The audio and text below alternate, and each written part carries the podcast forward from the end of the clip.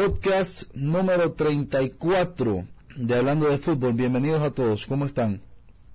Un placer saludarlos nuevamente. Eh, bueno, eh, tenemos final. Olimpia Real España va a ser la gran final del fútbol hondureño. Ayer se terminaron de definir los, eh, los dos finalistas.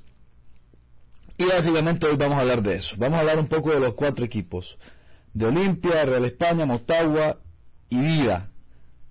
Vamos a hablar de esos cuatro equipos y vamos a hacer énfasis en algunos temas eh, que, me parece que merecen eh, merecen el, énfasis y, hacer un poquito de, subrayar un poquito sobre algunas cosas. Primero decir que felicito a los aficionados de Real España, felicito a los aficionados del Olimpia. Ambos equipos han hecho han hecho bien las cosas, creo que Real España un poco mejor. Eh, pero al final del día es muy difícil cuestionar a, dos finalistas, eh, en especial cuando uno fue el que ganó las vueltas. El Real España está ahí merecidamente, a pesar de algunas cositas que las vamos a hablar. Y el Olimpia también está ahí merecidamente, porque por ahí no hizo el mejor campeonato posible. Eh, pero el Olimpia es el Olimpia, y siempre merece respeto, y siempre tiene jugadores de jerarquía, y siempre tiene eh, este, este colmillo para jugar este tipo de partidos. El Olimpia le ganó 2 a 0 al Vida en la, en, en la ida en Tegucigalpa. E, ese fue el partido que más caro le salió al Vida. Y, eh, y en la vuelta, sin embargo, la cosa se puso picante porque Vida metió un gol tempranero en el estadio seideño. Entonces, eh, y nos hizo creer que había partido, y de hecho lo hubo hasta el último minuto, Vida estaba a un gol de clasificarse a la gran final. Eh, no sucedió. Reconocerlo, eh, esto que vengo diciendo, el colmillo que tiene Olimpia, la capacidad para jugar este tipo de partidos.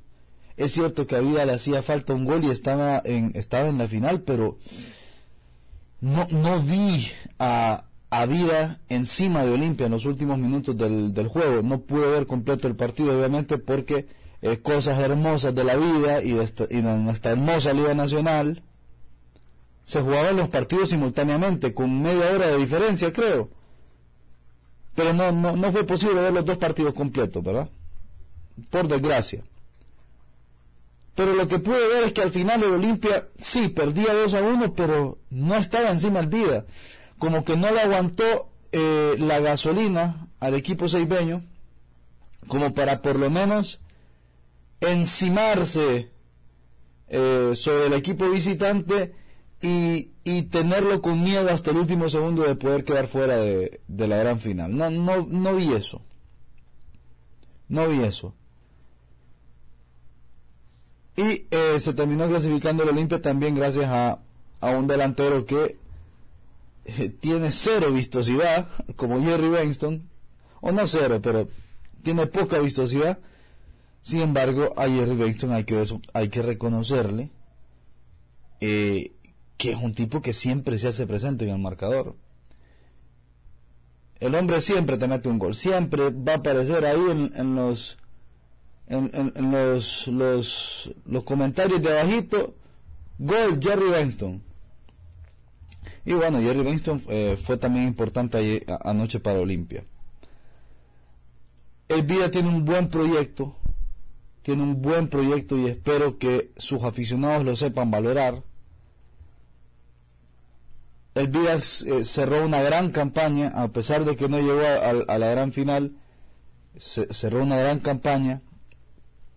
Me gustó mucho todo lo que hizo el Vida porque el Vida jugaba muy bien, tenía un equipo eh, vertical, un equipo que iba hacia adelante, eh, con varios jugadores en buen momento, Sanders, una, gran revelación, eh, Palma ni hablar, la ficha Aguilar, Ángel Tejeda, uno de los goleadores del torneo, etcétera, etcétera.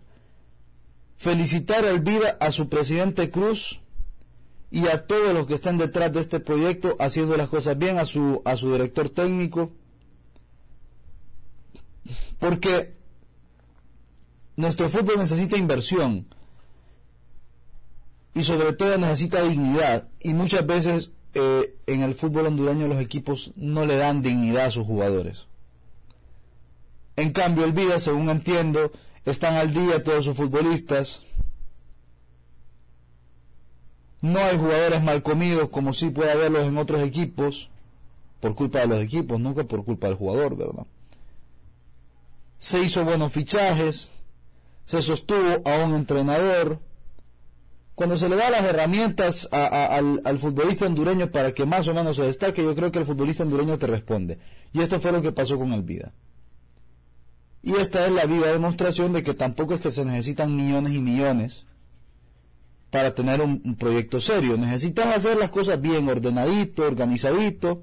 Sí, se necesita plata, no lo vamos a discutir. Em, pero eh, el fútbol también es cruel y, después de hacer una grandísima campaña, no lo puedo concluir con una clasificación a gran final del vida. Es fútbol, es así. El torneo hondureño también lo permite. Bueno, ni les cuento, el, formato de este torneo permite que un sexto lugar, un sexto de diez tenga chances de salir campeón. Eso es otro tema, que me parece horroroso, pero es otro tema. Ahora, se puede reconocer lo que hizo el Vida a pesar de no haber llegado a la final. Felicidades a la gente del Vida de verdad. Ojalá sigan por este camino. Ojalá puedan sostener la columna vertebral de este equipo, que no vaya a ser como esos equipos que tienen un buen torneo y después se levantan todos los jugadores. Por supuesto que hay alguno que se irá por decantación del equipo, como Palma, que parece que ya está vendido. Pero eh, en un término, en un balance general, ojalá que este equipo eh, sostenga a la mayoría de sus jugadores.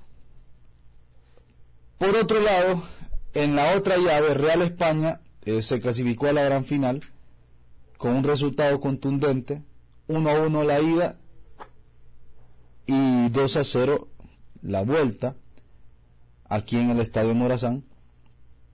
Em, volviendo a hacer énfasis en este tema de los proyectos. Durante muchísimos años, durante muchísimo tiempo, desde estos espacios de redes sociales que tenemos, que tengo, desde mi Twitter, Facebook, programas, hemos pedido, hemos enfatizado en que Real España necesitaba un proyecto serio. ¿Qué es un proyecto serio? Los proyectos pueden ser mejores o, peores, pueden ser exitosos o fracasados, o sea, o, pueden no lograr los objetivos, pero proyecto serio es tener un entrenador sostenido en el tiempo, no vivir cambiando entrenador como calcetín. Eso por un lado. No vivir cambiando de entrenador como calcetín, reitero. Y por el otro, que las decisiones deportivas, las decisiones futbolísticas, no las tome un dirigente, porque los dirigentes saben mucho de administración, pero no, no son expertos en fútbol. Entonces, desde que yo vi que trajeron al Potro y que nombraron al sheriff Delgado como director deportivo, yo supe, y lo dije hace tiempo, no lo digo ahora, ¿verdad? Ahora es fácil hablar. Yo supe que el Real España estaba haciendo las cosas diferentes. Desde el momento que, que el equipo con un entrenador como el Potro y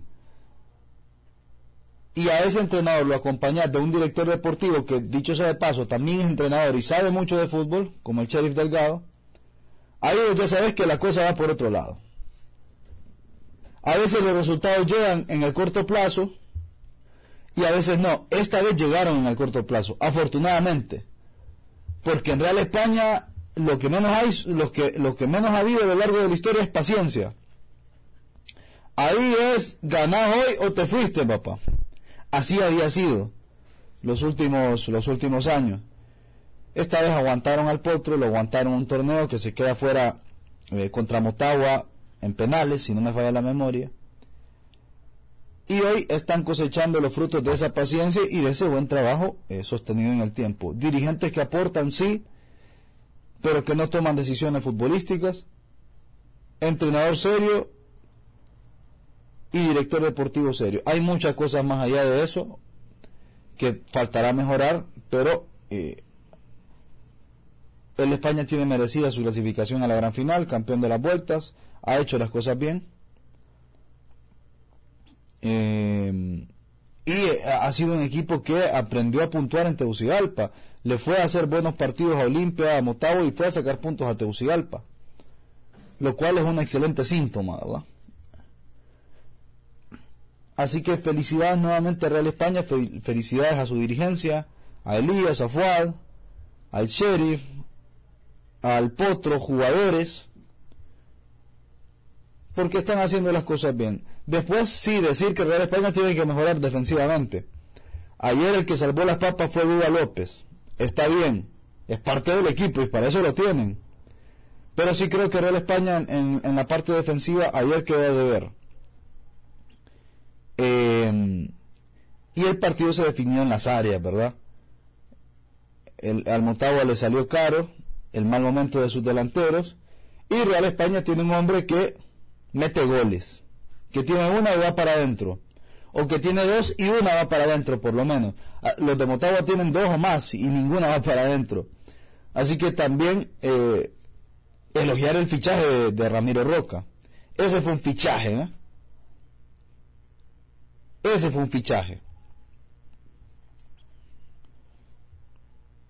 Y por el lado de Motagua, por el lado de Motagua, eh, ¿qué les digo? Hay un, yo, yo lo, veo en el periodismo no solo de Honduras, eh, eh, en el periodismo en general de Latinoamérica. Por supuesto hay periodistas y periodistas, ¿verdad? Eh, pero yo veo que hay una, hay un fetiche, hay un, hay una preferencia, hay una fascinación por etiquetar personas, campañas, eh, proyectos de fracaso.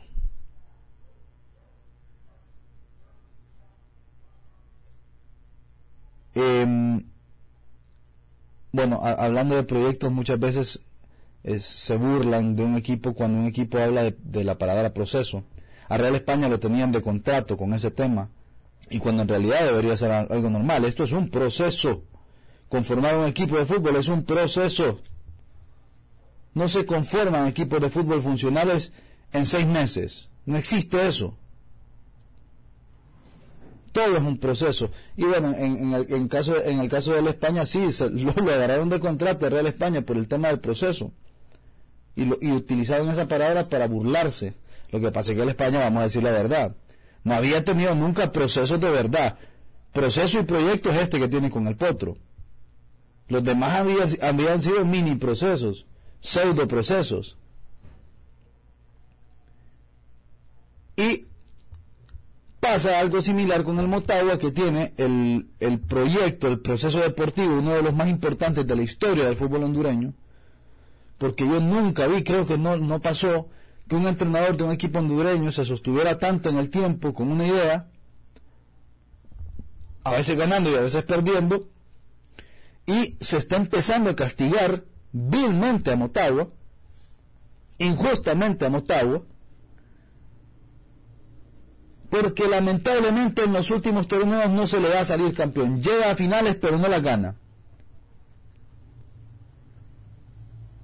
Y reitero, hay una fascinación por parte de un sector del periodismo que cree que etiquetar a alguien de fracasado por alguna razón lo hace mejor periodista, lo hace más agudo, lo hace más... Eh, ¿Qué decir? Lo hace un periodista de más personalidad. Yo no lo comparto, obviamente que no lo comparto. Pero sí siento que muchos, reitero, no solo en Honduras, en Latinoamérica, creen y sienten que eh, esa, esa contundencia de, entre comillas, contundencia, de decir las cosas como son, son un fracasado, si no ganas esta gran final es un fracaso. Uy, hombre, y le metemos una presión a nuestros propios equipos, le metemos una presión terrible a nuestros jugadores, a nuestros cuerpos técnicos, que yo también siento que no ayudan. Em, es una tendencia bien fea a desprestigiar, castigar y ofender a, al que perdió. Aunque por ahí perdió por, por, por casualidades del fútbol, porque en este deporte esa es una de las, de las cosas que lo hace diferente. A veces no se pierde porque no hiciste las cosas bien. A veces se pierde por casualidad. A veces se pierde por imponderables del fútbol que no los puedes controlar.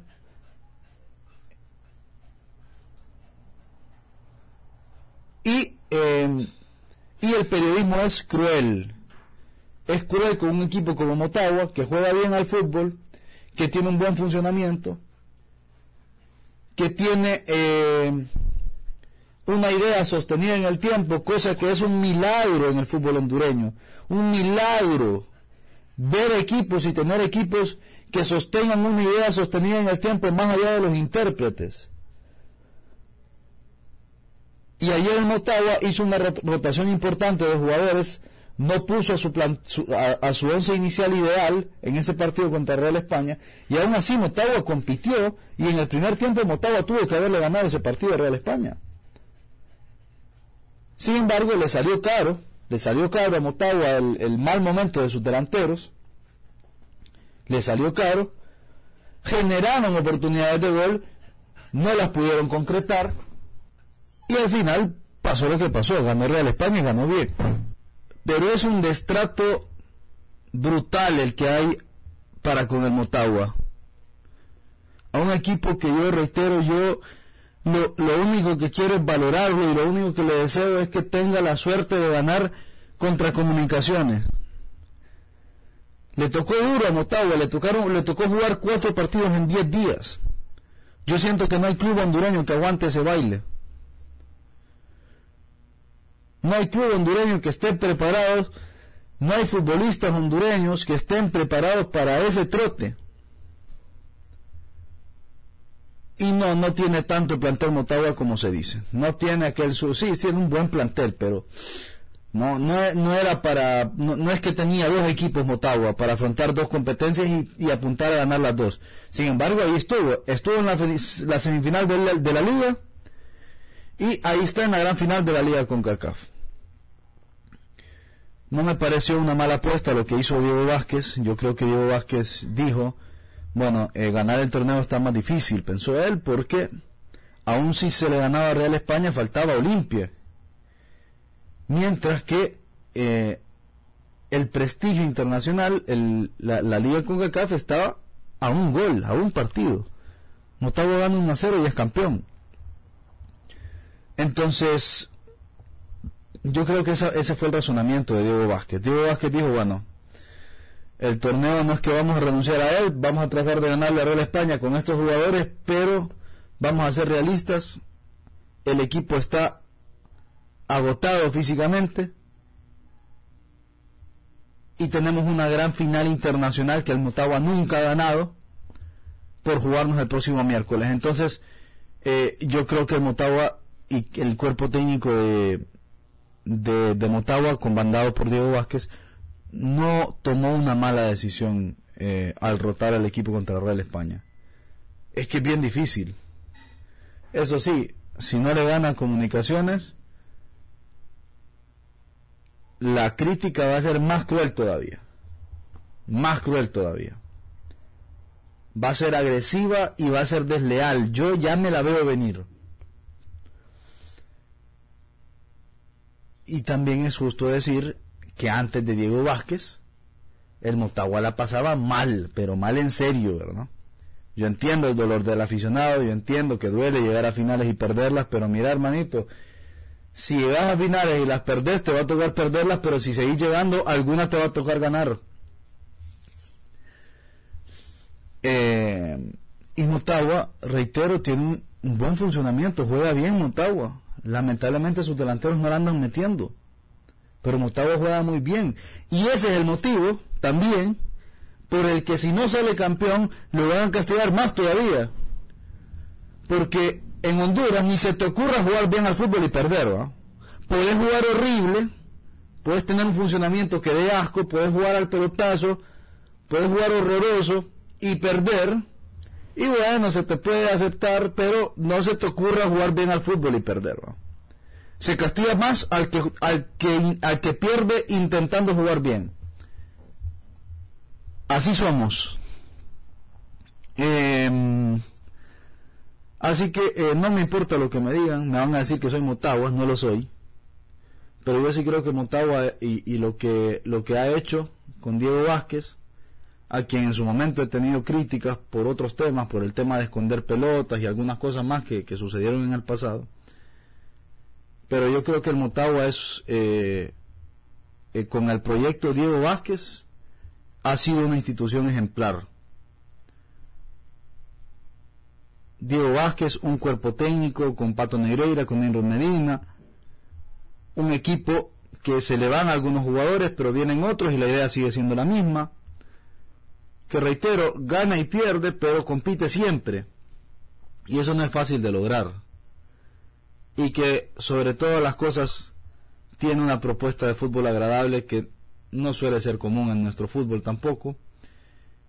Eh, y que bueno, lamentablemente eh, no, no, no, le ha alcanzado, no, no, le ha alcanzado el plantel para aguantar el trote. Y también yo creo que si tuviera, que, que si que se hubiera concretado muchas oportunidades que, que, que, no concretó en momentos puntuales de partidos que se le escaparon, hasta el empuje anímico pudo ser, otro. Eh, y, lo que le hubiera pasado a Motagua pudo ser otra cosa. Porque a veces también el, el tema del, desgaste físico también tiene que ver con lo mental. El desgaste tiene que ver con lo mental y este equipo también está mentalmente desgastado porque lo intenta, lo intenta y no se le da a ganar.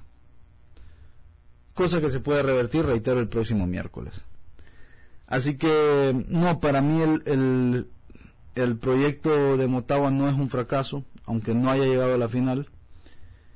Eh, y hablaremos después de lo que haya pasado con comunicaciones, pero yo solamente quiero reconocer a un equipo hondureño, llámese como se llame, que le ha tocado yuca, como dicen, y que está ahí compitiendo con una linda propuesta futbolística que no se suele ver mucho acá, ¿verdad? Y que generalmente no la, no la sabemos valorar. Así que, bueno, muchísimas gracias a todos. Esto fue el podcast número 34 de Hablando de Fútbol. Los espero en el, en el próximo en el próximo episodio y eh, reitero agradecerles a los que se van uniendo porque sí estoy revisando las estadísticas y cada vez el espacio va creciendo más y agradecerles por supuesto que le den follow y que lo compartan con sus amigos si, si les ha gustado este espacio. Muchísimas gracias a todos, cuídense y que estén bien.